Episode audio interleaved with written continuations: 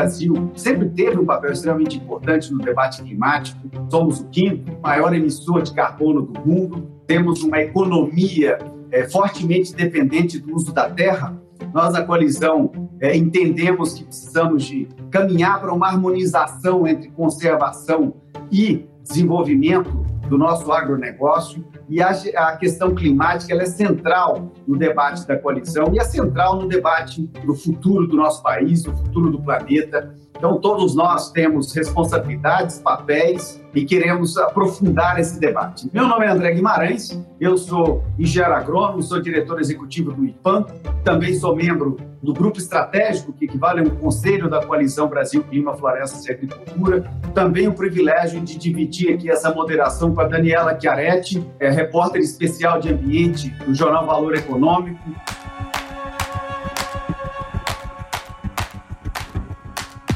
Temos aqui a ex-ministra Isabela Teixeira, Isabela Teixeira, que é co-presidente do painel internacional de recursos naturais da ONU, ex-ministra do Meio Ambiente do Brasil, uma líder realmente no debate ambiental, no debate climático no Brasil, em todo o mundo. É um prazer ter você aqui conosco, Isabela. Temos também o Gonzalo Munhoz. Gonzalo foi champion de ação climática de alto nível para a COP25. Gonzalo, um privilégio ter você aqui com a gente. A nossa Caroline Prolo. Caroline é advogada, especialista em direito de mudanças climáticas, colunista do Valor Invest. Carol, um super privilégio ter você aqui com a gente. Eu quero começar com você, Gonzalo. O que, que a gente espera da COP26 em Glasgow? Como estamos nos preparando? Quais são os grandes temas que vão ser negociados? O que, que a gente pode esperar Gonzalo Munhoz, por favor. Obviamente que esta COP tem várias condições muito diferentes das anteriores. Eu diria que uma das principais é que é uma COP no meio de uma pandemia global e, portanto, a conexão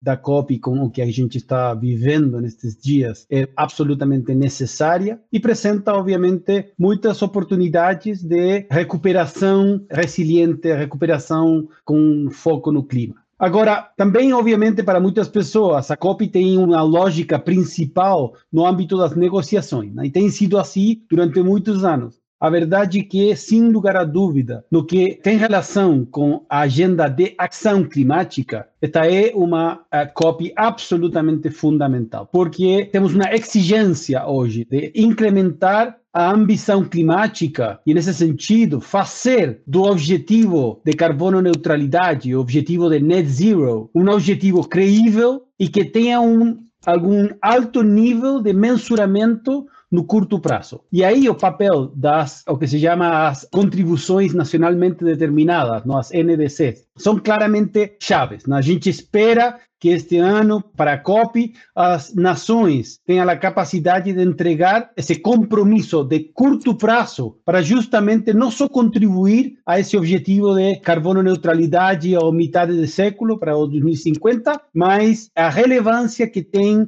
a diminuição ao menos do 45% das emissões nesta década que a gente está vivendo. Desse ponto de vista, a implementação de planos de transição e quanto que os atores não estatais, que aqueles que os dois champions, Nigel e eu, estamos com o nosso papel de mobilizar, quanto que esses atores não estatais têm para contribuir àqueles planos de implementação e de transição que permitem aos países incrementar a ambição climática deles. Né? Então, aí tem esta lógica da carreira para o zero. A gente tem esta campanha global que se chama Race to Zero. E a impressão que nós temos é que a COP26 vai ser uma COP em que a carbono neutralidade até o 2050 vai virar um estándar, um padrão global, sem lugar a dúvida. Agora, tem outro lado não? da COP no âmbito da ação climática que é igualmente importante, que é a resiliência. A gente tem que criar a resiliência para bilhões de pessoas e, desse ponto de vista, um dos fatores fundamentais é manter a promessa dos 100 bilhões de dólares de eh, finanças públicas comprometidas para o clima. Né? A gente tem que manter essa promessa e a nossa percepção, hoje, cada vez com maior claridade, é que tem que virar de 100 bilhões a vários trilhões de dólares, que tem que hoje ser investir não só do ponto de vista de incrementar a resiliência de bilhões de pessoas no mundo, mas também para ter essa capacidade de entregar uma recuperação mais justa, uma recuperação mais resiliente, uma recuperação mais verde, né? Ou seja, em resumo, temos muito a fazer. Esse muito a fazer tem que ser feito por todos nós e tem que ser feito por todos nós o quanto antes. Mas, é, Isabela, eu queria te trazer um pouco aqui para o nosso valor presente do Brasil, ou seja, precisamos de aumentar a visão, precisamos de envolver a sociedade. Né? O Brasil, inclusive sob sua liderança, durante a COP de Paris, há seis anos atrás já, foi uma das, dos destaques, ou seja, ali a gente é, foi o país que apresentou metas ambiciosas, que confirmou no seu Congresso essas metas é, de forma rápida, e a gente né, sempre teve um espaço destacado nesse debate do clima. Como é que a gente, enquanto país, Isabela, transita desse período de agora até a COP26 para, de alguma maneira, retomarmos um pouco desse protagonismo? Me parece ser necessário nesse debate, né, Isabela? Nós estamos falando de um assunto que é um assunto econômico, é um assunto de desenvolvimento, é um assunto geopolítico, é um assunto geoeconômico. Então, quando o Brasil é chamado para a COP, para a Summit de Clima, o Brasil não é chamado só pelas suas verdades do passado, bem definidos, estavam na foto, etc. O Brasil é chamado também sob uma expectativa de voltar a liderar regionalmente a questão climática. Há uma compreensão muito interessante quando você fala que mais de 85% da população brasileira quer o fim do desmatamento da Amazônia. Não só pela questão do crime, mas pela questão em si do tema climático. As pessoas estão discutindo isso. Então, como é que nós vamos encontrar o mundo, André, para entender o Brasil chegando na COP26? Nós vamos encontrar um mundo, logo depois da COP, buscando procurar um processo de recuperação econômica ainda sob os efeitos muito perversos da Covid, com as desigualdades que a Covid explicitou, tá, ou explicita, com os problemas que ela deixa, e contra também o mundo pós-COP26, com os problemas de carbono, das vulnerabilidades, dos eventos climáticos.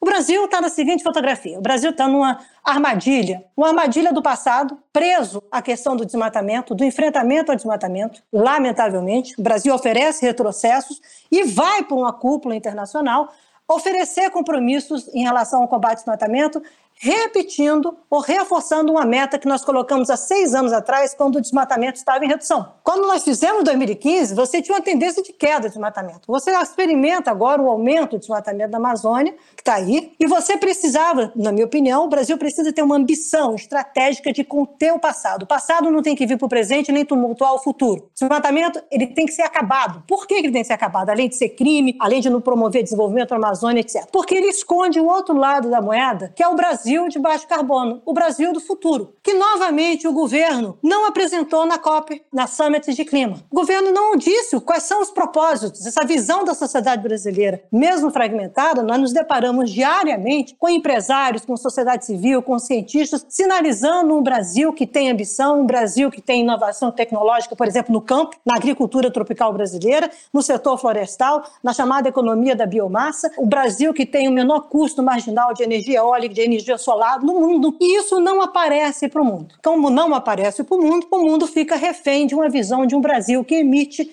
com base somente no desmatamento e não num país que tem condições de ter uma trajetória ou trajetórias ambiciosas de baixo carbono. Na minha opinião, nós temos que chegar na COP26 com a sociedade mostrando, de fato, esses cenários, mostrando essa é uma NDC do Brasil, não é NDC do B alternativa são os caminhos que o Brasil pode trilhar de baixo carbono e como que o Brasil pode chegar em 2025, como o Brasil pode chegar em 2030. O Brasil vai discutir segurança climática como um ativo e não como um passivo. É esse novo olhar político que a sociedade brasileira vai apresentar na COP. Nós vamos mostrar na COP Tá? Esse Brasil que tem alternativas, com seus trade-offs, não é só a Amazônia, é o Brasil como um todo, com seus desafios, com o problema de inclusão. Como é que a cidadania brasileira vai se expressar, a democracia vai se expressar no mundo pós-Covid, no mundo de vulnerabilidade climática? Esses são os desafios que estão colocados aí. Isso é absolutamente importante de ser enfrentado e, com isso, poder dar para os negociadores, ou pelo menos organizar melhor essa informação, qual é o papel de um artigo 6. Por que, que a gente não é competitivo? A gente acha que a gente vai vender carbono porque nós somos o carbono jabuticaba? Todo mundo vai estar vendendo carbono. Não existe isso. Nós temos que saber onde é estão nossas vantagens comparativas, onde é está a nossa competitividade. Nós temos que entender os, os nossos inimigos também estão atrás de mercado de carbono. Inimigos que eu digo, aqueles que disputam o mercado com o Brasil. Então é óbvio que nós temos que ter um debate mais ampliado hoje naquilo que envolve a pauta de negociação com a sociedade, mas isso também é óbvio que o Brasil precisa ambicionar uma coisa que eu gosto de falar. From Paris to Glasgow, de Paris para Glasgow, Brasil, Brasil matters, Brasil importa. Então chegaremos lá como sociedade mostrando que o Brasil importa sim e a questão do desmatamento, eu acho que a sociedade brasileira deve se mobilizar, todos nós, para negociar, inclusive, junto ao Congresso Nacional, metas mais ambiciosas, como está sendo feito, mas também instrumentos legais em discussão hoje, meu último comentário, como o caso da regulação fundiária, que você é um grande especialista, como é que nós podemos equacionar isso num diálogo, num, em negociação, procurando uma solução de que você tem um grande pacto no Brasil sobre isso e não passe para o mundo a ideia que, na realidade, o Congresso aprova algo que a ilegalidade se transformando em ilegalidade. Isso é de um impacto, de um dano à imagem do Brasil sem precedentes.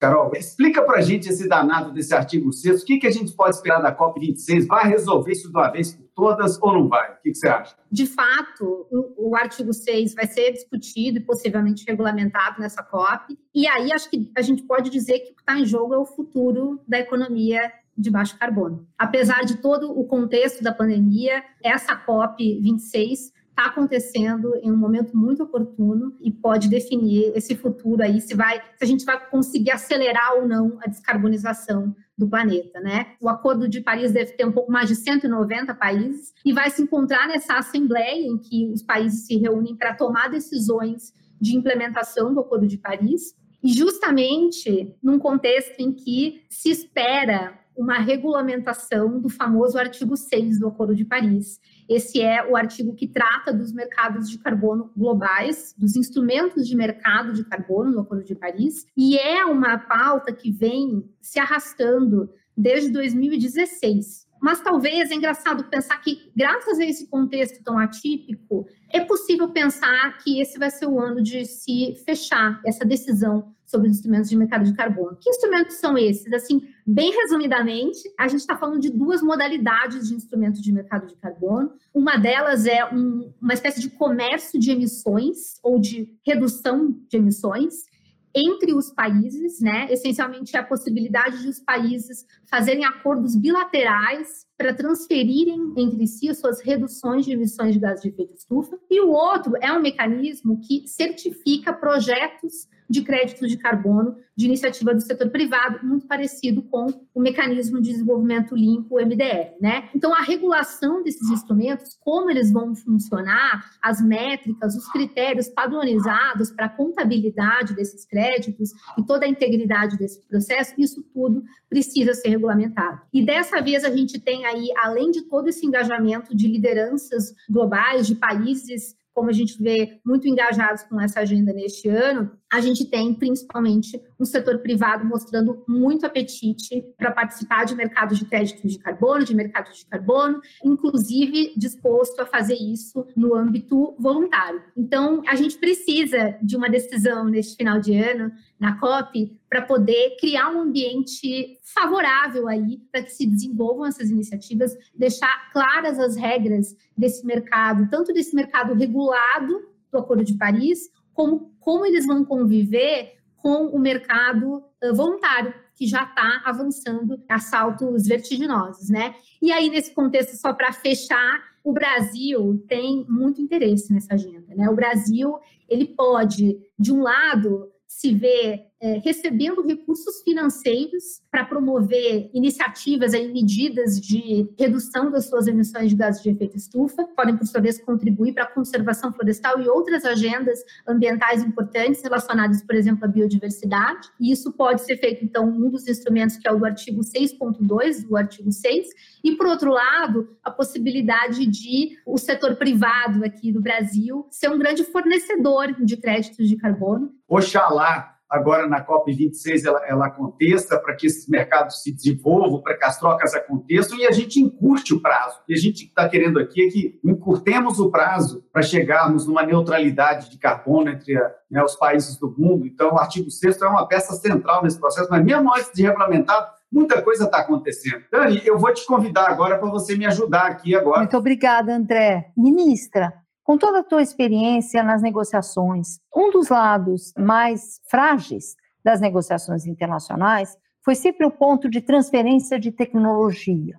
Como é que você vê isso no Brasil? Essa corrida por uma tecnologia descarbonizada, os Estados Unidos estão indicando isso claramente, vão investir muito pesado em inovação e tecnologia, e eles são mestres nesse tipo de ação.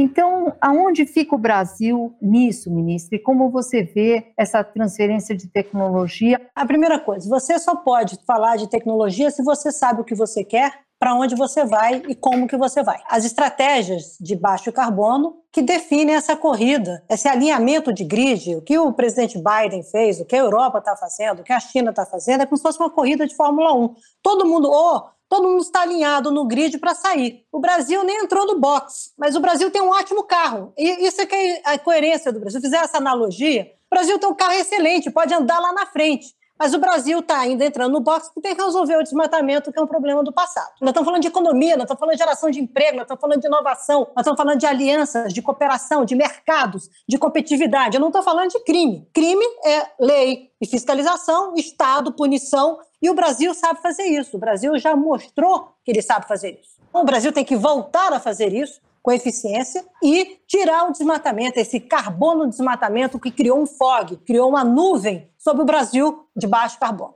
O Brasil tem uma ciência muito, instituições científicas muito robustas, importantes para o mundo, que estão sofrendo, não vou entrar aqui, não tem nem tempo para falar isso. Mas o Brasil também tem isso no setor privado, não são só instituições públicas, são instituições privadas. Você vai, por exemplo, no, no agronegócio brasileiro, a competitividade, as tecnologias que o Brasil tem de uma agricultura tropical não é para contar só o que o Brasil fez há 40 anos atrás, é o que o Brasil vai fazer nos próximos 40 anos com essas tecnologias. Nós não estamos discutindo o mundo lá atrás, quando o Brasil tomou a decisão de que nós íamos produzir alimentos para não ter mais fome e não ter que importar. Nós estamos discutindo como é que essa agricultura vai ser competitiva no mundo de baixo carbono daqui a 30 anos. E as tecnologias que o Brasil tem e que o Brasil pode compartilhar e quais são as alianças que o Brasil pode fazer com novas tecnologias. O mundo vai compartilhar, Dani, quatro coisas que o mundo compartilha de cara. Ele vai compartilhar clima, nesse século. Ele vai compartilhar digitalização, do ponto de vista internacional, global, a era digital. Ele vai compartilhar a demanda e a equação sobre infraestrutura física e digital e vai compartilhar a governança. Isso são coisas que você troca em mercado, tudo está nesse contexto. Os países que vão pleitear isso são países que têm estratégias definidas. O que, que o Brasil quer?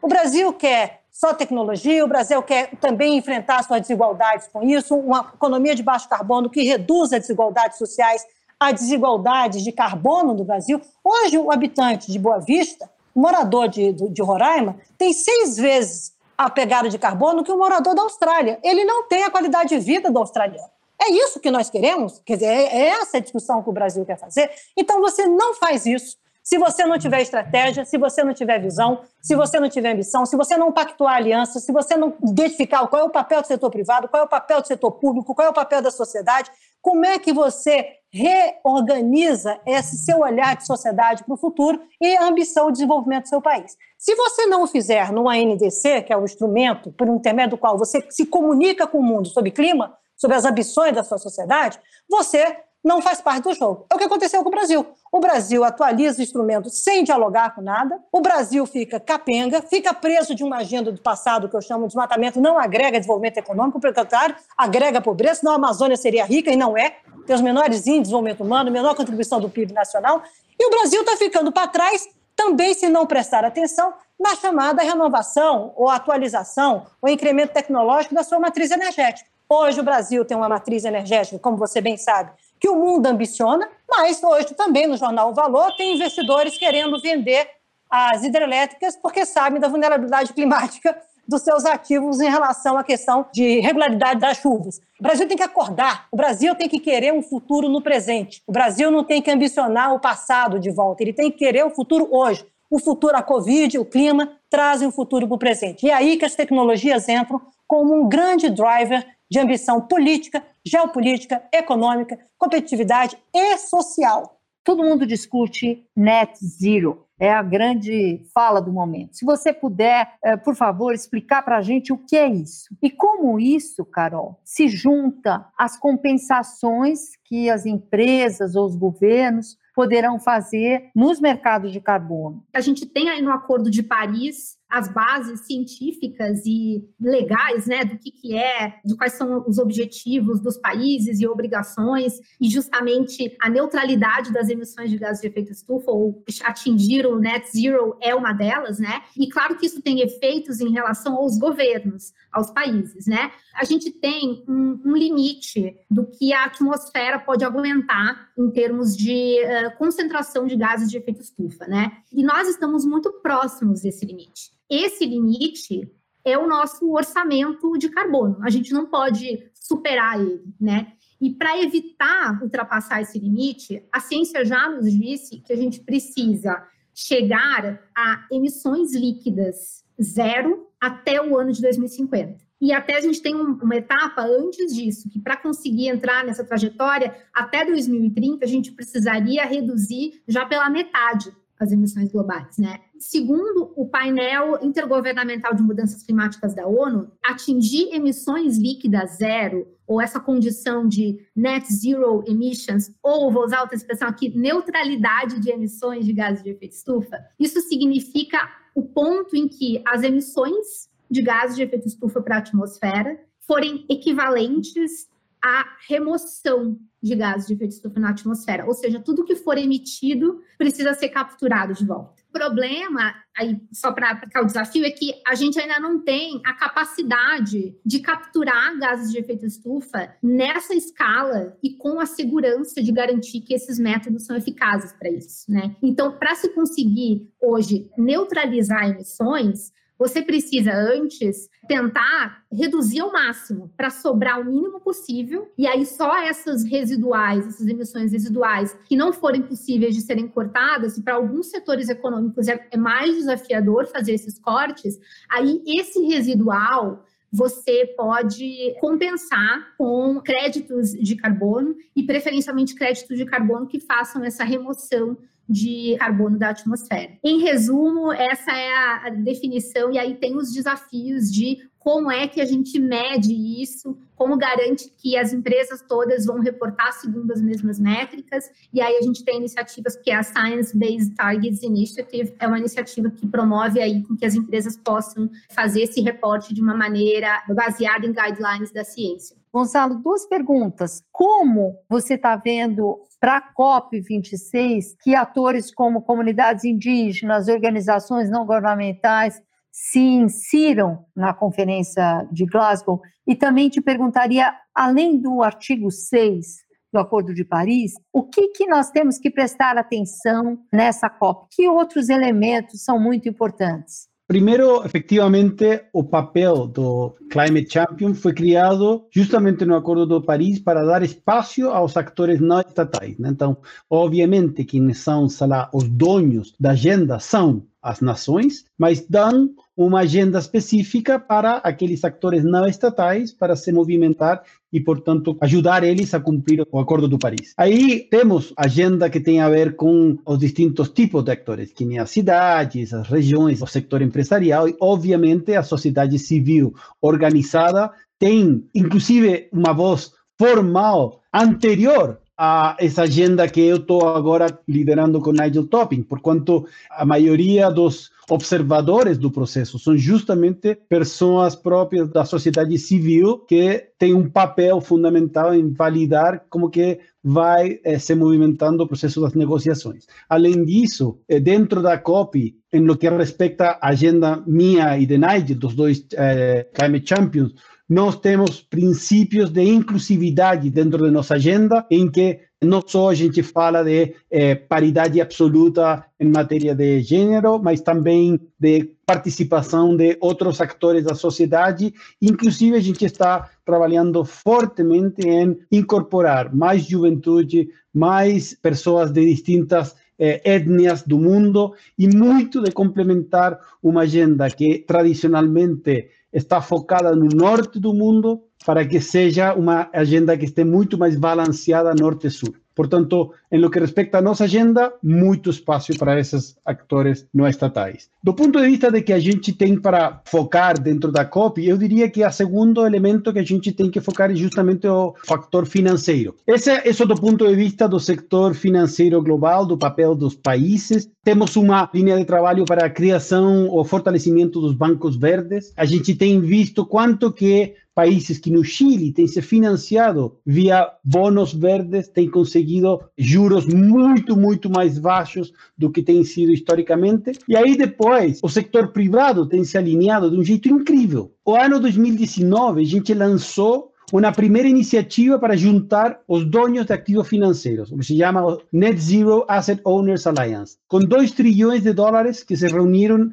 nesse momento na cumbre do secretário-geral para o clima, em setembro de 2019. De aí até agora, a gente tem criado, primeiramente, outras duas iniciativas. Net Zero Asset Managers Initiative, a iniciativa dos gestores financeiros para a carbono neutralidade, e faz uma semana a iniciativa dos bancos comerciais para a carbono neutralidade, o Net Zero Banks Alliance. Conjuntamente, essas três iniciativas já têm 73 trilhões de dólares comprometidos pela carbono neutralidade de 2050. Isso que é, é a maior señal para que o mundo acorde. É a maior señal de que se você não está hoje alinhado com um mundo que vai avançando hacia a carbono neutralidade, você está fora de jogo e tem que se adequar. Agora, além do Race to Zero, da carreira para o cerro que a gente falou, a gente tem Race to Resilience. E Race to Resilience tem como objetivo incrementar a resiliência de 4 bilhões de pessoas daqui a 2030, com três principais focos: incrementar a resiliência de pessoas em áreas urbanas, acabar com favelas. Segundo, incrementar a resiliência em zonas costeiras e, portanto, resistência a, aos embates da, das distintas expressões do mar, das, dos rios. E a terceira é incrementar a resiliência de pequenos agricultores, da conexão entre mitigação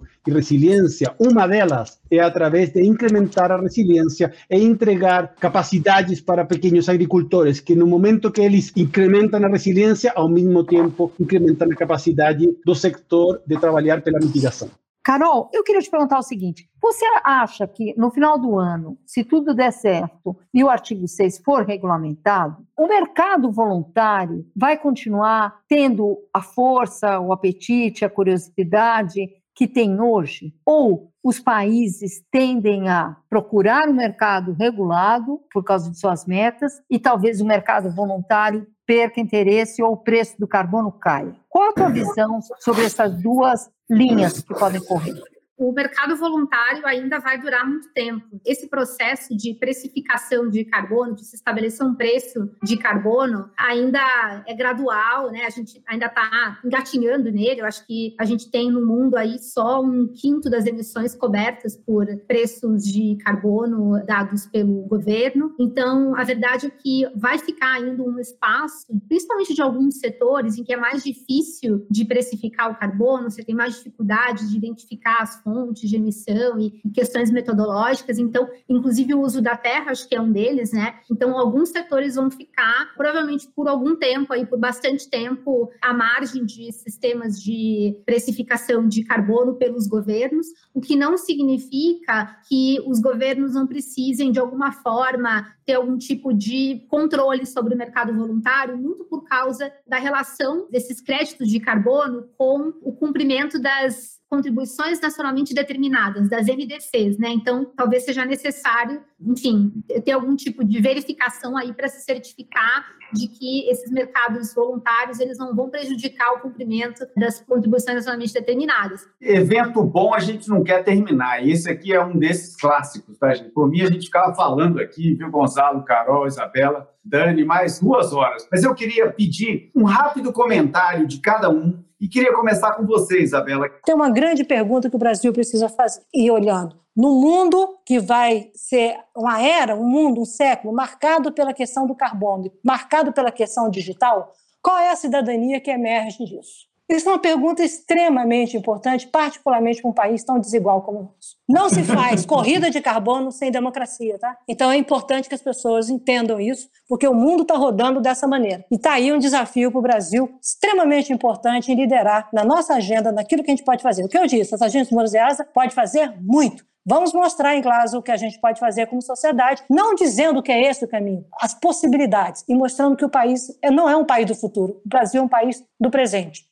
nesse momento aí de corrida do carbono, né, de corrida para o topo, a gente está vendo, acho que lideranças globais de países, eh, governos e empresas, né? Acho que a outra palavrinha-chave aí eh, muito importante é credibilidade. Então, eu acho que o quanto a gente puder contribuir, enfim, e fazer com que o governo brasileiro nessas negociações do artigo 6 possa primar por garantir a credibilidade do que o Brasil vai fazer em termos de engajamento nesse mercado de carbono e fazer isso nos mercados do Acordo de Paris, fazer isso nos mercados voluntários. Isso é muito importante. As pessoas precisam acreditar que o ativo que a gente tem aqui é bom. Então, isso é, acho que, fundamental para a próxima jornada que a gente tem pela frente. Gonzalo, mais uma vez, obrigado. Suas considerações, Gonzalo. A gente está numa agenda que tem tudo a ver com solidariedade e ação. Esses dois objetivos têm que se cumprir através da colaboração. Mas isso implica que toda empresa que está se comprometendo está falando hoje que vai precisar fornecedores que também estejam no mesmo compromisso, vai precisar clientes que estejam no mesmo compromisso. O que a gente está criando é